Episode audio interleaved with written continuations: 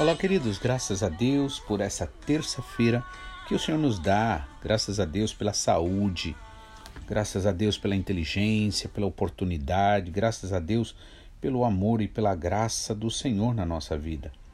Por isso, nós sempre estamos firmes, porque é o Senhor quem nos sustenta, é o Senhor quem nos dá alegria, é o Senhor quem nos dá vida e vida de verdade, não é?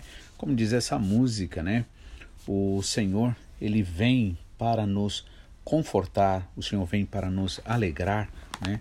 Como ontem, na mensagem de ontem, estava sendo dita, né? Se for para voltar, é para Jerusalém, se for para falar, que seja para edificação, para encorajamento de cada vida, de cada pessoa. Amém?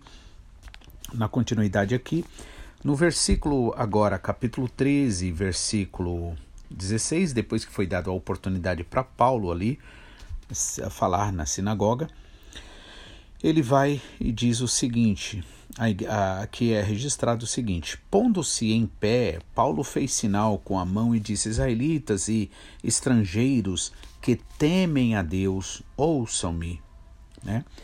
E aí então ele faz primeiro um apelo, né? Ou seja, a Bíblia diz que aqueles que são de Deus ouvem a palavra de Deus, têm desejo, têm prazer em ouvir a palavra de Deus. Né? Isso com objetivo, lembrando bem, que nós ouvimos a palavra não simplesmente porque achamos bonita, interessante. Isso é muito bom, com certeza, mas para que haja transformação na nossa vida, é preciso nós obedecermos à palavra do Senhor. E para que a gente obedeça a palavra, é necessário a gente orar de todo o nosso coração, pedir ao Senhor de verdade.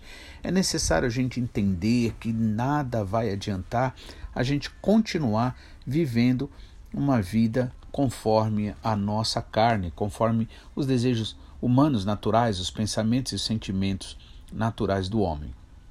Então, aqui Paulo faz um apelo, né? Pondo-se em pé, Paulo faz sinal com a mão e diz: né, Israelitas e gentios ou estrangeiros que temem a Deus. Então veja, a Bíblia diz da importância da gente temer a Deus. E eu acho isso fundamental porque quando uma pessoa não tem temor de Deus, que não significa ter medo de Deus, mas significa sim um medo, mas é um medo santo, um medo de perder o Espírito Santo de Deus. Por isso Davi ele disse: Senhor, não retires de mim o teu espírito.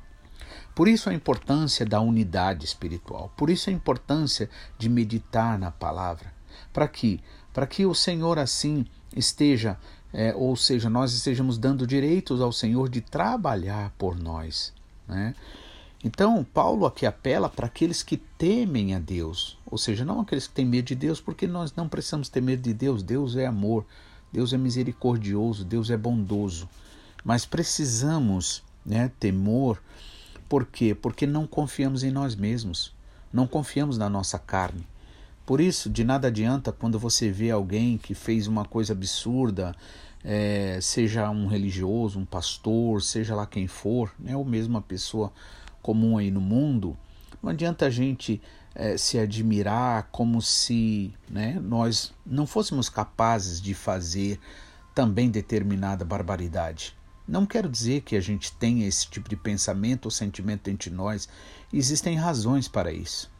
Primeiramente, que quanto mais a gente ouvir a verdade, falar da verdade, quanto mais a gente é, se alimentar espiritualmente do melhor, com certeza menos é, indispostos, vamos dizer assim, a gente vai estar para o mal.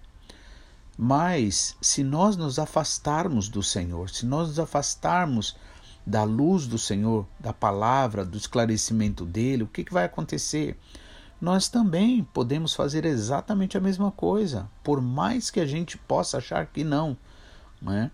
Porque nós todos, é, é, a Bíblia diz que todos pecaram e destituídos foram da glória de Deus. Então, só através de Jesus, só através do Espírito Santo, só através da verdadeira entrega é que realmente somos guardados pelo Senhor. E na verdade, quem nos guarda é o Senhor. Por isso, Jesus Cristo nos ensinou na última parte da oração do Pai Nosso: Ele diz o que? Não nos induzas à tentação, mas livra-nos do mal. Né? E por que ele disse isso, não nos induza? Não é Deus que induz a tentação como se ele é, é, fizesse-nos, é, é tivesse prazer ou, ou, ou, nos tentasse a cair. Né? Mas entra aquilo que o nosso pastor Takayama ele sempre nos explica, que é fundamental entender. Né? Muitas vezes pela atitude errada, né? nossa, por exemplo, não perdoar as pessoas, falar mal das pessoas, então essas coisas dá direito ao inimigo. E dando direito ao inimigo, né, lembrando também o que nosso pastor sempre nos lembra, Deus não pode ser acusado de injustiça.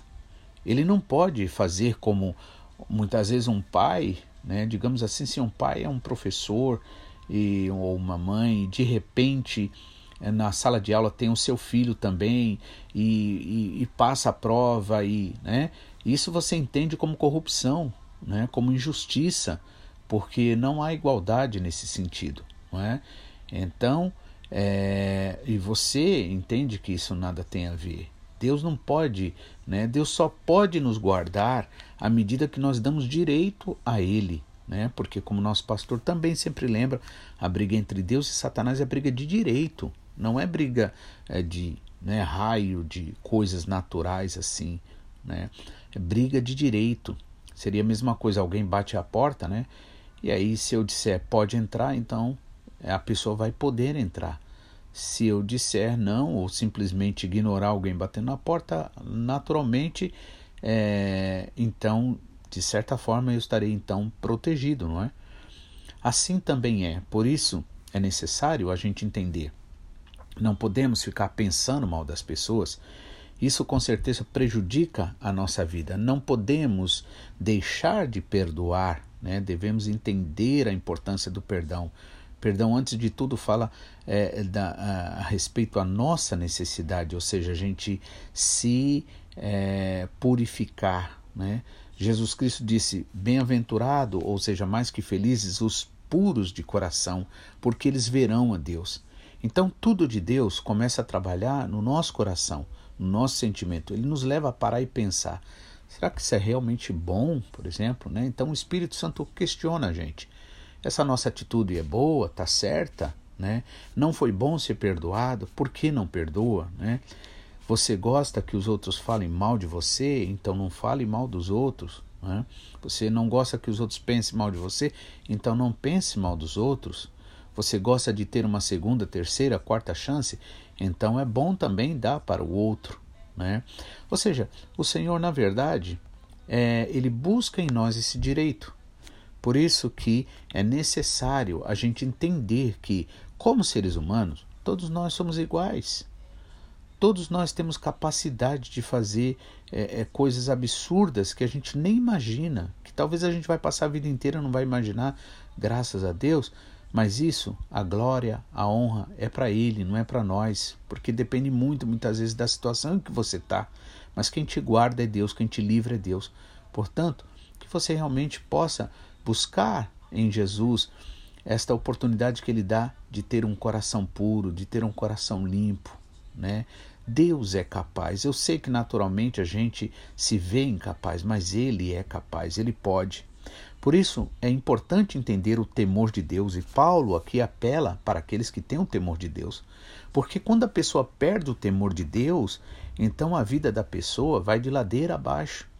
É como a pessoa que é como um carro desgovernado, um carro que quebrou o breque, está numa descida, né?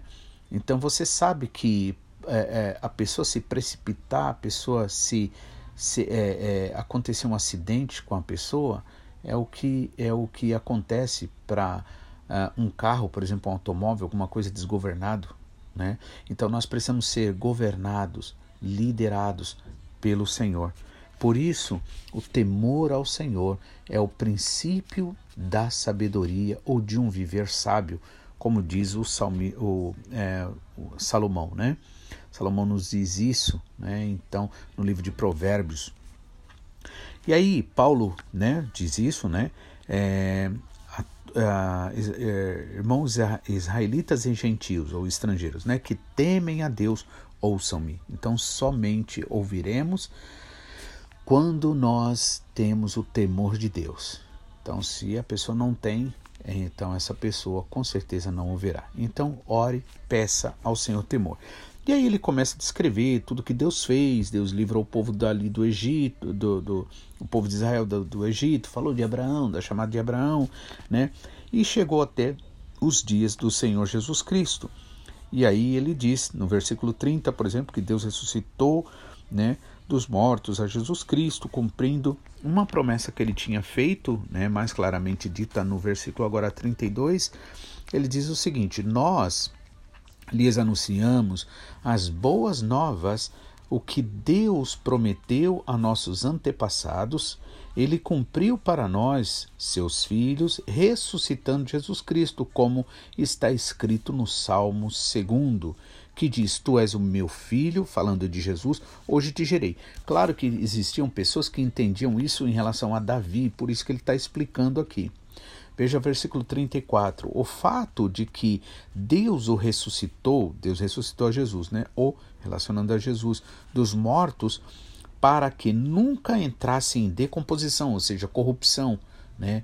É, que a palavra diz no Salmo que não veria corrupção, corrupção nesse sentido, né, deteriora, o corpo deteriorar, ser decomposto, né, pela terra. É declarado nessas palavras, né, no, do, no Salmo 2, né, eu lhes dou as santas e fiéis bênçãos prometidas a Davi. Versículo 35. Assim diz noutra passagem: Não permitirás que o teu santo sofra decomposição ou corrupção. Porque aqui havia uma promessa, não em relação a Davi, porque Davi foi um homem como nós, né? ainda que muito usado por Deus, e até hoje é uma inspiração, seja para judeus, seja para nós cristãos. Né? No entanto, ele fala aqui agora, versículo 36: Tendo, pois, Davi servido ao propósito de Deus em sua geração, adormeceu, ou seja, dormiu, foi sepultado com seus antepassados e seu corpo se decompôs. Mas aquele a quem Deus ressuscitou não sofreu decomposição. Por quê? Porque Jesus Cristo, Deus ressuscitou Jesus. Versículo 38: Portanto, meus irmãos, quero que saibam que, mediante Jesus, lhes é proclamado o perdão dos pecados por meio dele. Todo aquele que crê é justificado de todas as coisas das quais não podiam ser justificados pela lei de Moisés. Cuidem, ou seja, prestem atenção para que não lhes aconteça o que disseram os profetas quando disse, disseram: Olhem, escarnecedores, admirem-se e pereçam, pois nos dias de vocês farei algo que vocês jamais creriam se alguém lhes contasse. Então, aqui também os profetas já falando da dureza do coração do, do, do povo israelita ali. Então, aqui Paulo, né? Ele começa a conversar. Como é um assunto, querendo ou não, delicado, porque, primeiro, que envolve apresentar Jesus, né? E é aquilo que eu gosto de lembrar. Você pode muitas vezes falar que você pertence a uma religião, a outra, a falar o nome de uma divindade aqui, de outra ali. Isso não é, muitas vezes, admiração.